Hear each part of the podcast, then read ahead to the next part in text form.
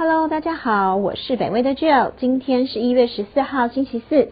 这则北威观测站要带大家来关注美国政局的最新情况。川普二度被众议院弹劾，成为历史第一人。由北威研究员曾一凡所撰写。美国时间这个星期三，一月十三号。众议院以两百三十二票对一百九十七票通过川普弹劾案，让这位争议满满的总统创下新纪录，成为历史上第一位被弹劾两次的美国总统。在卸任的短短一周前，川普遭到任期内的第二次弹劾，而这次更有十名的共和党议员倒戈。众议院的弹劾条文中称，川普威胁民主制度的正直，干扰政权转移的和平，并且危及政府部门的运行。因此，他出卖了自己身为总统的威信，对美国人民造成明显的伤害。这个指控主要是针对川普在过去几个月来从未消停过的言论，其中包括有主张这次美国大选是一个骗局，拜登的胜选是偷得的，并且不断煽动支持者挺身抗争，最后导致造成了五个人死亡的国会暴动事件。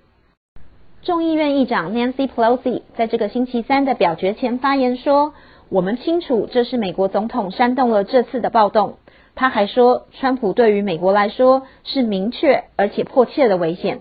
根据知情人士指出，就连共和党领导人 Mitch McConnell 也在上个礼拜表示，他认为川普犯下了值得被弹劾的过错，但是也在表决后公开表示自己将不会为弹劾案召开紧急会议。他说。就算参议院在本周就开始弹劾案的审理，最后的裁决也不可能在川普卸任前出现。在众议院通过川普弹劾案后，这个提案将被送到目前仍由共和党为多数的参议院。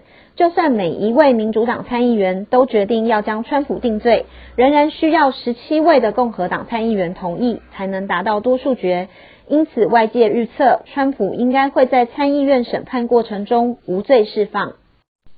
虽然政局如此动荡，美国期货似乎却没有受到太大幅度的影响。截至目前为止，台湾时间下午一点二十分，S M P 五百期货指数小涨零点二二 percent，道琼期货指数涨一百一十四点，约零点三七 percent，而 Nasdaq 期货指数则小跌零点一七 percent。这则北威观测站就到这里，谢谢您的收听，也欢迎继续分享订阅北威频道，我们下次见，拜拜。